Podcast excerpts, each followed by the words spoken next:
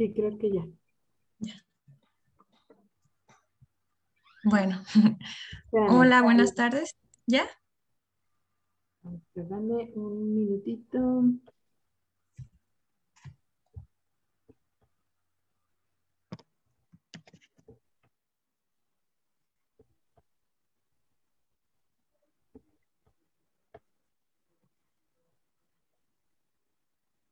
Listo.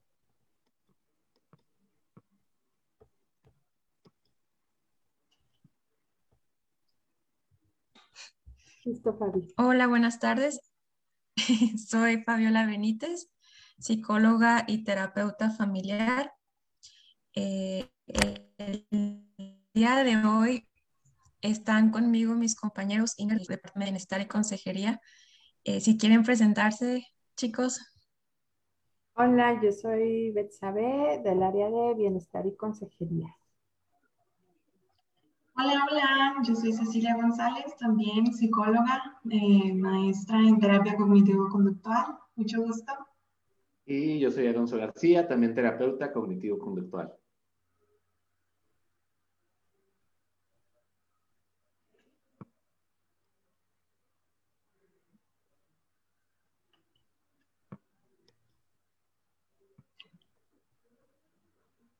Muchas gracias. Pues el día de hoy, se me está trabando tantito, pero a ver si ahorita se quita. El día de hoy vamos a hablar en este café al grano de qué tan saludable eres en nuestra... En tus estado hablando a lo largo de estos cafés al granos. Primero hablamos de qué tan saludable eras en tus en tu estado físico, en tus emociones, también eh, si tu salud mental estaba bien, ahora pues se toca en tus relaciones interpersonales. Entonces vamos a continuar. Entonces, si yo les pregunto a mis compañeros, y yo también voy a contestar, una relación sana, ¿qué me dirían? ¿Qué es lo primero que se les llega a la mente? Pues comunicación, para empezar. Bueno, yo diría que algo que comunicación, ok, punto para los. Ok. Yo diría algo que te haga sentir bien.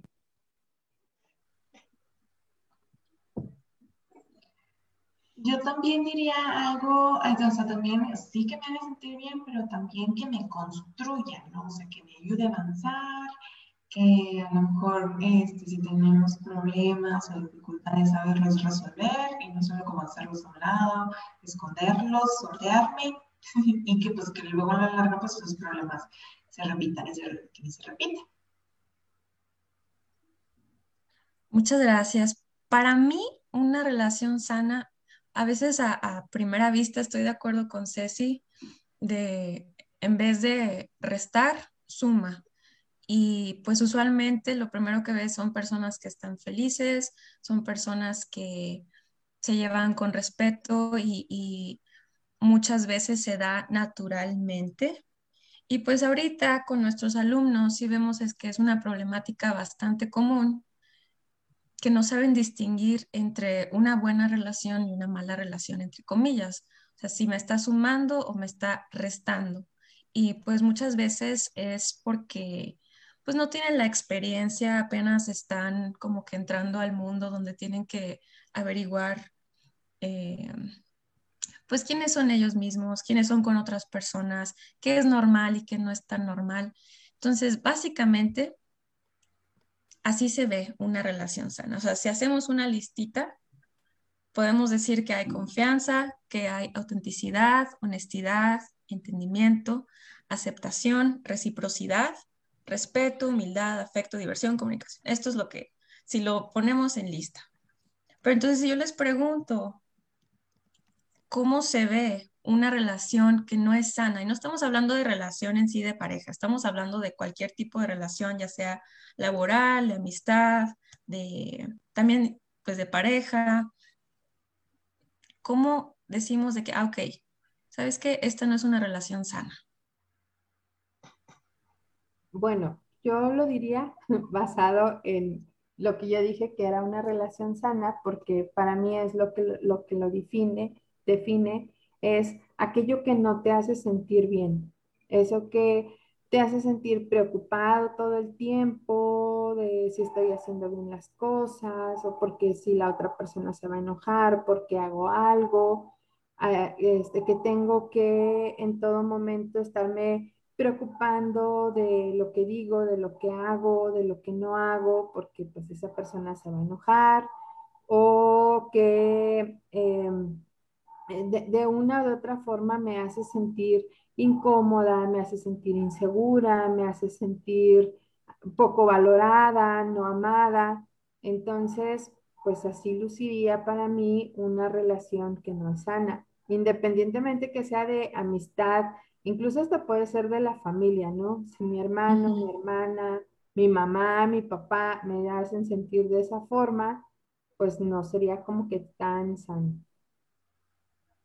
Yo creo que, por ejemplo, ya metiéndome más en, por ejemplo, el enfoque cognitivo conductual, una relación no sana es como que eh, esa relación en donde estás pensando constantemente que algo puede salir mal, que en algo te puedes equivocar, que sí, o sea, como que tienes estos pensamientos catastróficos acerca de lo que puede suceder en la relación y te mantiene con miedo, con ansiedad, te puede llegar como que a sentir frustrado o decepcionado. Entonces yo creo que, que por ahí ya metiéndonos en, términos más terapéuticos, creo que es una, eso es una relación no sana.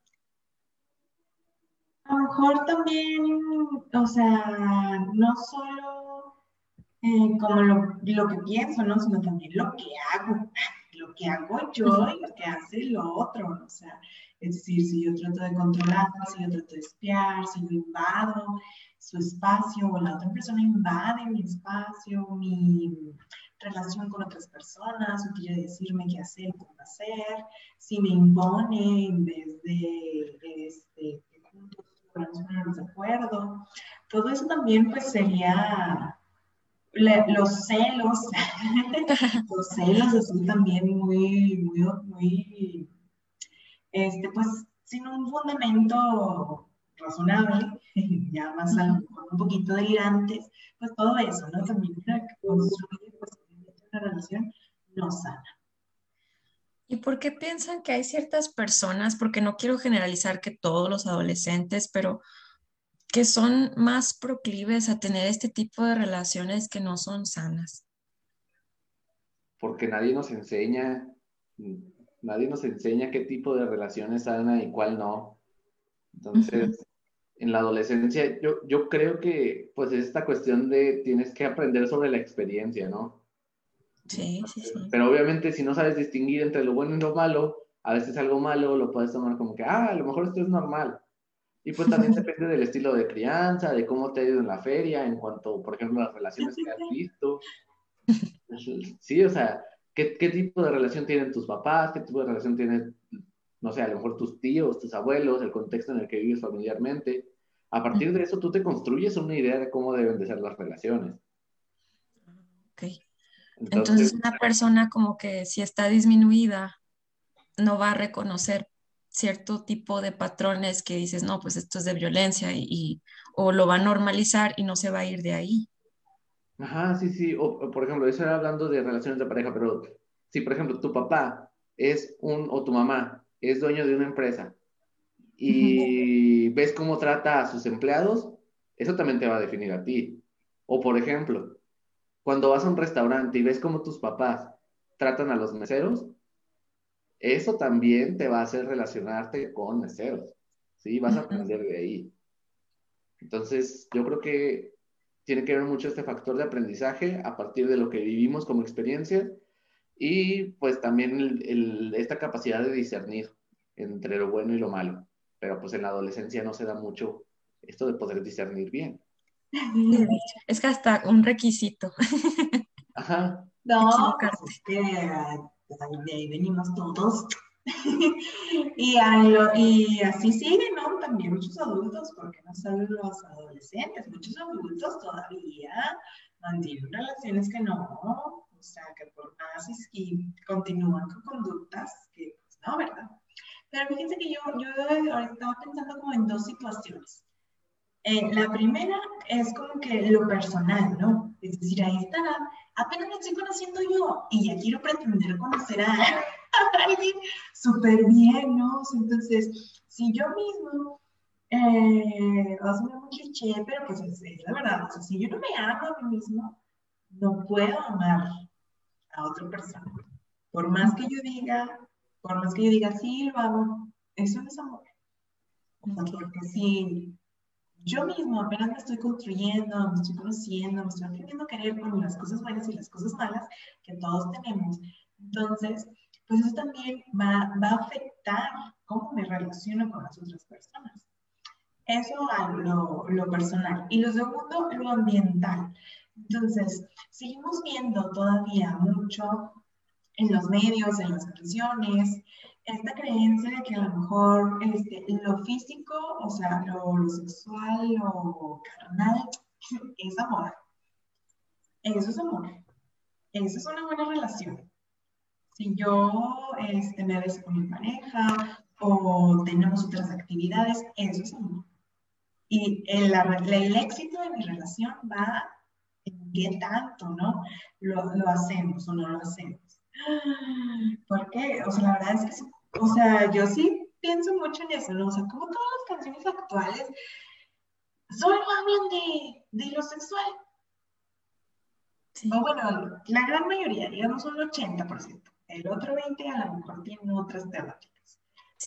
Pero entonces es una idea que sin darnos cuenta afecta mi concepción de lo que debe de ser una relación. Y más en esa edad, ¿no? O sea, que, pues apenas estamos viendo, conociendo, escuchando, viendo, no tengo otras experiencias previas, entonces, pues la canción dice que esto, ah, no, sí, a lo mejor por ahí tiene que ser, ¿no? y, y, de hecho está comprobado científicamente que, que el, el, adolescente, o sea, el cerebro del adolescente todavía no se termina de desarrollar y literal, el lóbulo frontal, que es el que se encarga de nuestra capacidad de juicio, en un adolescente todavía no está desarrollada. Y luego, como dice Ceci, o sea, inundas a una persona de este tipo de contenido y no solamente pues los medios, sino la cultura mexicana, eh, lo que significa ser mujer, ser hombre, las relaciones de pareja, de amistad. Y de hecho es algo que quería preguntar al final de esta plática, pero ya, ya se dio ahorita. Ya se dio. Ya se dio, ¿verdad? Que eh, a veces en las películas, en las series, en los medios, se romantiza como que la depresión, se romantiza el suicidio, se, se romantiza demasiado. Y luego también se romantiza los celos también, se romantiza lo que es una relación de pareja que la vuelven irreal, de que, ah, es que me tiene que comprar esto, tenemos que hacer esto como pareja. También se ha romantizado la amistad. Sí. Yo, yo ahí ¿Por qué? yo ahí quería comentar algo que yo creo que está este, relacionado con la, con la pregunta anterior y con esta. Pues para empezar, la, la adolescencia es, un, es, una etapa en la vida en donde normalmente pues estás, como ya lo dijeron ustedes, estás definiendo la persona que eres y eso a, a, a partir de los patrones que tú observas. Entonces, pues estás viendo qué clase de persona quieres llegar a ser, y pues es común que en un adolescente pues de repente no sabe si quiere ser rockero o si quiere ser de una forma o de otra. Los cambios son muy importantes. Y otra cosa que también pasa es que la aceptación para un adolescente, para un joven también es muy importante, ¿no? Entonces, ahí pues este, digamos que está esa mezcla de, de cosas que son naturales que son que normalmente se dan en la adolescencia y esto permite ir construyendo una personalidad propia. Aquí el problema es que si esta necesidad de aceptación o esta construcción de tu persona está muy basada en la aprobación de los demás, pues ahí se puede complicar, ¿no? El, el querer la aprobación es normal, pero si ya este, digamos que sobrepasa y ya se convierte en, algo muy importante para una persona, pues se puede, se puede complicar. Entonces, eso por una parte. Y por otra parte, lo que tú dices, ¿no? Cómo eh, se va romantizando todas estas cuestiones y se van marcando como reglas que se tienen que seguir. Y lo vemos mucho, por ejemplo, no sé, ahorita, ¿no? Este, los adolescentes están buscando como estos goals, estos... Ajá, sí. Este, el, Relationship goals. Sí, o sea, como estas parejas perfectas de que sí nacimos el uno para el otro. Este, a lo mejor en nuestros tiempos, pues era como buscabas tu media naranja, pero ahorita, pues, corto por todo este bombardeo de, este, de, de, de, pues, pues sí, de todas estas cosas románticas, pues entonces te hacen creer que hay en el mundo una persona que está hecha para ti y que cuando la encuentres vas a ser completo, vas a estar completo y vas a ser feliz. Y, te inundan como de esta parte eh, romántica, pero fantasiosa. Que, fantasiosa. Que una persona va a venir a completar tu vida, ¿no? Entonces, este, pues lo vemos así y, con la amistad también, ¿no? O sea, por ejemplo, estas reglas de, es que los amigos siempre, y las frases, yo siempre este, todo mundo, siempre estoy como este, en contra de, las frases estas que son muy determinantes, ¿no? Como, este, los amigos siempre van a estar ahí para ayudarte. Entonces, pues eso te va programando. Y si yo no estoy un día para mi amiga que cortó con su novio, pero yo tengo un examen muy importante que presentar mañana, entonces pues eso me hace sentir mala amiga y me hace sentir mala persona y me hace sentir culpable porque yo debí de haber estado ahí para ella. Entonces, pues en ese punto se van complicando las relaciones porque eso que se supone yo debería ser o debería hacer, no lo estoy haciendo, me siento culpable, la otra persona se siente con el poder de decirme es que eres mala amiga, mala novia, mala hermana, y hago cosas para compensar, pero eso también me hace sentir mal y empieza como este círculo eh, vicioso de, pues un poquito hasta de violencia, ¿no? Este, en donde tú me debes algo y me lo voy a cobrar este, cuando yo crea, pero luego si no me pagas y bueno, se complica todo ahí. Y yo creo que, por ejemplo, sí tiene que ver mucho esta cuestión de cómo nosotros nos creamos el concepto de lo que debe de ser una amistad o una relación en general retomando esta cuestión de cómo romantizamos la amistad, yo sí me he topado con personas que dicen, no, es que yo tengo la idea de que, pues, si somos mejores amigos, este, pues debemos hacer todo juntos o debemos estar en todo de acuerdo, ¿sí? O debe de estar ahí siempre para apoyarme. O sea, y, por ejemplo, también está el otro lado, un poquito, ahora sí, pues como que racional, que incluso en, forma de meme, que he visto de que yo cuando mi amiga me dice que cortó con su novio por décima vez y ya como quedándole el avión, e, es esta cuestión de, por ejemplo, no tengo que estar siempre que rompas con tu novio. Yo también puedo decir, ¿sabes que no? O sea, no voy a estar aquí siempre. Sí, sí, sí. Y, tú también, pues yo también tengo mi vida, ¿no? O sea, también tengo problemas y, y ya es así se convierte en una relación madura. Y me he topado con personas que se sienten mal porque ellos sí lo hacen y luego no es recíproco. Ya, está. en la lista, reciprocidad. Sí, sí, sí. Y, y es esta cuestión, eh, por ejemplo, he trabajado con personas que dicen, no, pues es que, por ejemplo, idealmente mis amigos sí deben ser em, empáticos conmigo. Ah, sí, pues creo que todos tenemos como que esta idea de que si tengo un amigo es porque es empático conmigo, yo también soy empático con él. Pero siempre debe de ser empático conmigo. ¿Eso va a ser algo que siempre se puede lograr? Pues no, ¿sí? Entonces es ahí donde pues ya nos topamos con pared a veces. Sí, y también confunden el concepto de empatía, o sea, empatía es de que, ah, si yo estuviera en tu lugar, yo haría esto.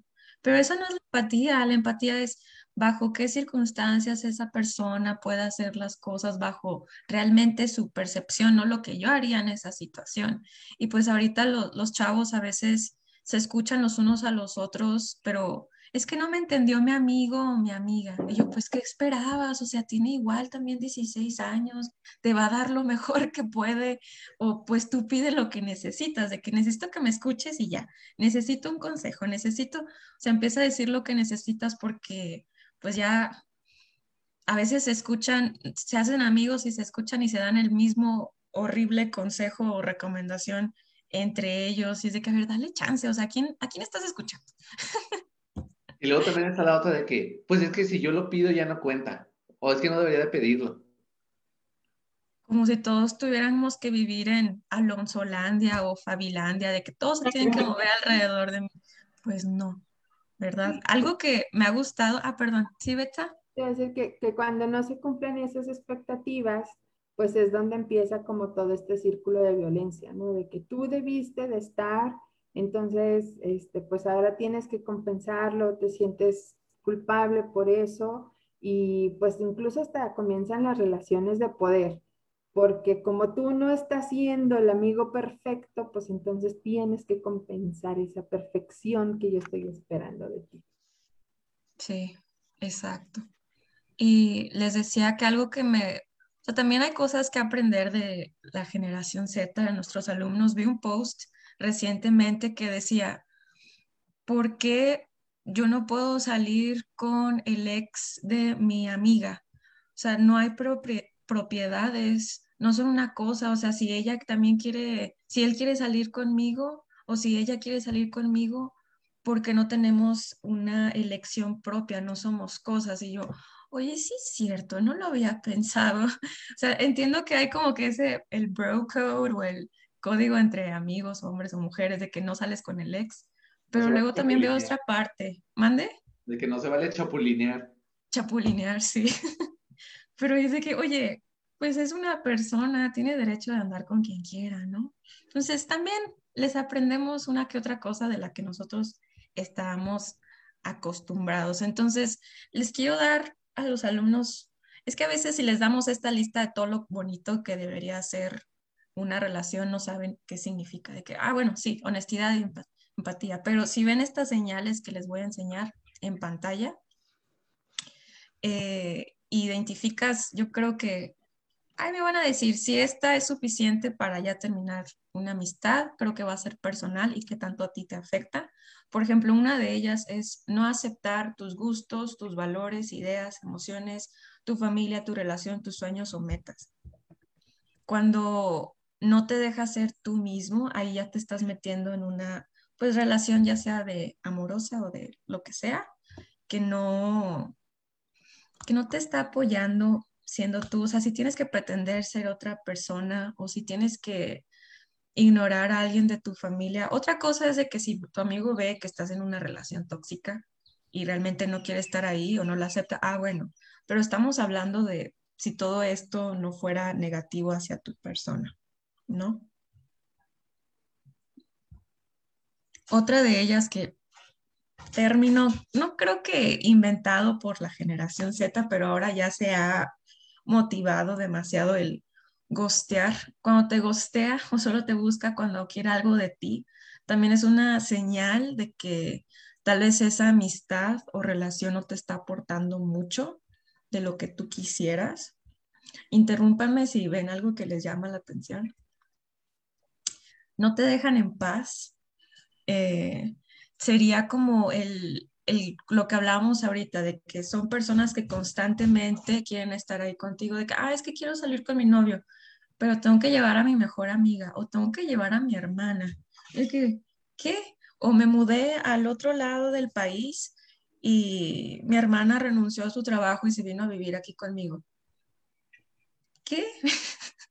ya estamos hablando de personas adultas. Entonces, cuando no te dejan respirar, es otra señal bastante importante. Aquí, algo que no sé si ustedes se han topado, ahorita, ¿verdad? Que pues el TEC tiene diferentes premios, tiene diferentes becas, tiene, o sea, muchas buenas oportunidades, pero un fenómeno que yo veo es un sentido de competencia sumamente alto, que obviamente pasa entre compañeros y entre adolescentes en el trabajo, pero lo llevan al extremo a tal grado que utilizan a la otra persona para salir adelante, de que, ah, me junto contigo porque pues tu familia tiene mucho dinero o porque eres bien inteligente y para que me pases la tarea. ¿No?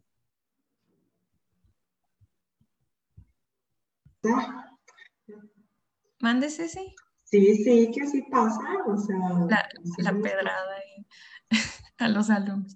No, no, Eh, no siempre puedes confiar en ellos, compartir tus sentimientos o mostrarte vulnerable. Entonces pones como que una barrera de que no, es que a mi amiga, o sea, quiero platicar con mi amiga o quiero decirle a mi novio, quiero hacer esto, pero siento que no puedo y que mejor no le puedo confiar todo. O sea, todos tenemos derecho a nuestra privacidad, pero ya cuando sientes que la mayoría de tu vida no la puedes compartir con esta persona o no puedes ser honesta, es una señal fuerte. Tu relación con ellos resta más de lo que suma. O sea, quiere decir que ya se convierte como que en una obligación el estar con ellos. Hablan mal de ti a tus espaldas. Me he topado mucho con esto, que los alumnos saben que están hablando mal de ellos y lo identifican, pero no dicen nada. Y se quedan ahí, y se quedan ahí, y se quedan ahí. Ven posts, ven imágenes, ven... Todo el mundo sabe que no son amigos, pero como hablamos o lo que también decía Betsa, este sentido de aprobación está tan fuerte en ellos que lo toleran. Y aquí tengo otra pregunta para ustedes, porque hablábamos del contexto, de cómo a veces hay personas que crecen en un ambiente familiar de ese tipo o con amistades de ese tipo que pues no son muy buenas, que digamos. Pero hay personas que sí crecen con una buena familia, con mucho amor, con, pero que pueden caer en una situación así. ¿Por qué caen en esto? ¿Por qué caen en una situación incluso de violencia y no salen de ahí, aunque vienen de un ambiente familiar y demás sumamente positivos y ellos eran unas personas con buena autoestima, exitosas y demás? Pues yo creo que tiene que ver mucho con eso, ¿no? Una parte la necesidad de aprobación. Entonces, este, el pensar, por ejemplo, que, que tiene que ser tu responsabilidad o que es tu responsabilidad que una relación funcione, este, que le caigas bien a todos. E, e, es, bueno, pues esto ya estaría más de Ceci y de Alonso, digo, de todos los psicólogos, pero es más su área de expertise, eh, estas ideas irracionales, ¿no? O sea, porque, ¿qué pasa si, pues sí, o sea, vas a tener, a conocer 10 personas y a 5 les vas a caer bien y a 5 no? este, por cuál es la necesidad de hacer que todos te amen o que todos, a todos les caigas bien, este, o que alguien no pueda tener una opinión diferente de ti. Eh, esta necesidad de, aprobación creo que en estos tiempos en donde la imagen es muy importante en esta generación, pues es algo que está pesando mucho. Y por otro lado, pues también un poquito, pues está regresando a esta idea fantasiosa de querer tener este grupo de amigos que ves en las series o que ves en las películas, en donde todos están súper compenetrados y todos son este, como cómplices, o querer tener este novio perfecto que da la vida por ti, este, o esta novia perfecta que hace todo para que estés bien. Entonces, este, pues yo diría trabajar en estas expectativas que tienes tú de tus relaciones y trabajar en, esta necesidad de aprobación que puedas tener. Fíjate que mm, yo lo que he observado con pacientes, o sea, con pacientes, con gente, en verdad, es esta, es esta, el no querer aceptar también lo que yo hago, ¿no? O sea, entonces llegan a una manipulación. Entonces, eh, la pareja te dice, no, es que es tu culpa que nosotros estemos mal. Y la otra persona dice, no, es que es tu culpa, que no sé qué. Entonces, así están pasándose la bolita. Le digo, bueno, si ya sabes que hiciste cosas mal, que él también hizo cosas mal, que los dos hicieron cosas mal. ¿Qué tan difícil es? ¿Sabes que sí? Sí la regué. Y como la regué y la regué gacho, ya no quiero estar contigo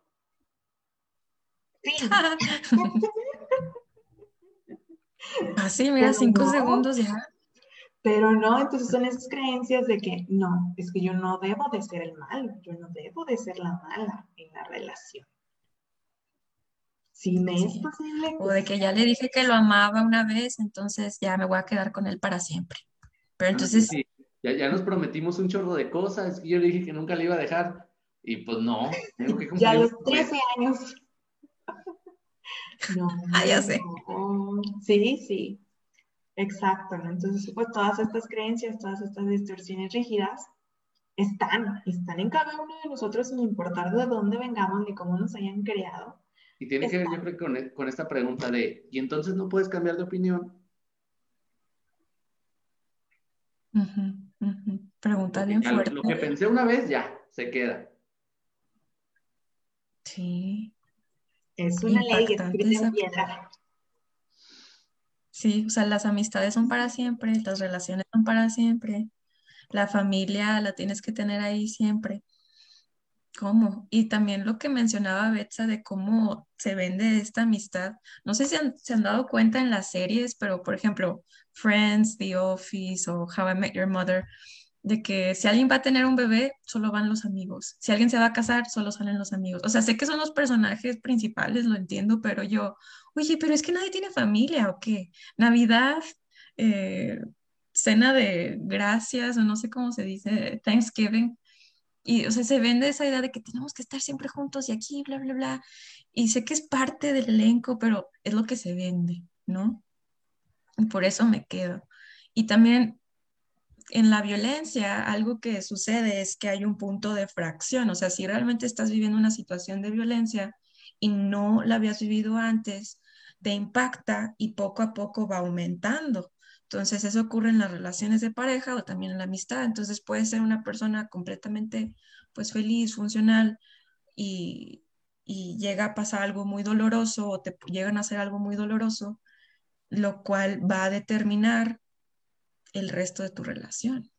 Hasta que llega un momento, la número 8, de si te estás preguntando, oye, pues ¿por qué estoy aquí? O si ya ni te acuerdas por qué alguien era tu amigo, o por qué andas con él o con ella, o por qué tienes ese trabajo, no sé, o ese equipo de, proyecto, es, también es una señal importante de, déjame, escucho a mí mismo y veo a lo demás y debo de quedarme aquí o no. ¿Por qué estoy aquí? Entonces, en las mismas respuestas que les daba en un principio, que es una relación sana, aquí les dejo el opuesto, el antónimo, la desconfianza, cuando una amistad o relación es falsa, deshonesta, apática, que literal no me importa si llegas a tu casa o no, qué te pasó, eh, falleció no sé quién, ah, pues lo siento mucho, bye. Ah, no, estoy ocupado. Ah. Rechazo, no es recíproca, irrespetuosa, egoísta, fría, no es divertido. O sea, ya no te estás divirtiendo con esa persona. Y la comunicación, es que no podemos decir que no existe la comunicación porque siempre existe. O sea, incluso un no mensaje, el no contestar, te está dando a entender algo. Entonces, la comunicación va a ser un representante bien básico de la situación. Entonces, pues entonces, ¿cómo se ve la verdadera amistad? Con lo bueno y con lo malo. Esta es la última pregunta. Con esto terminamos. ¿Cómo se ve la verdadera amistad? Ya sabiendo lo tóxico, entre comillas, y lo positivo.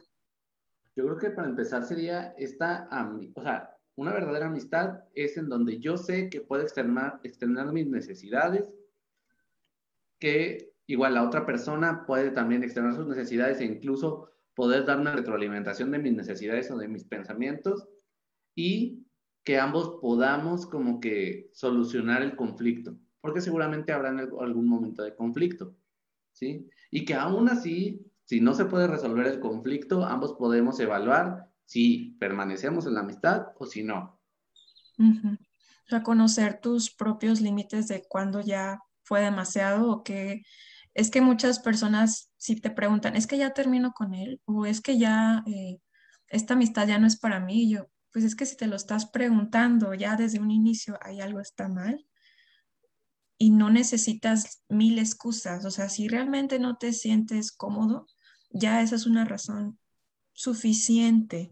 Hay ciertas cosas que no necesitan pensarse mucho.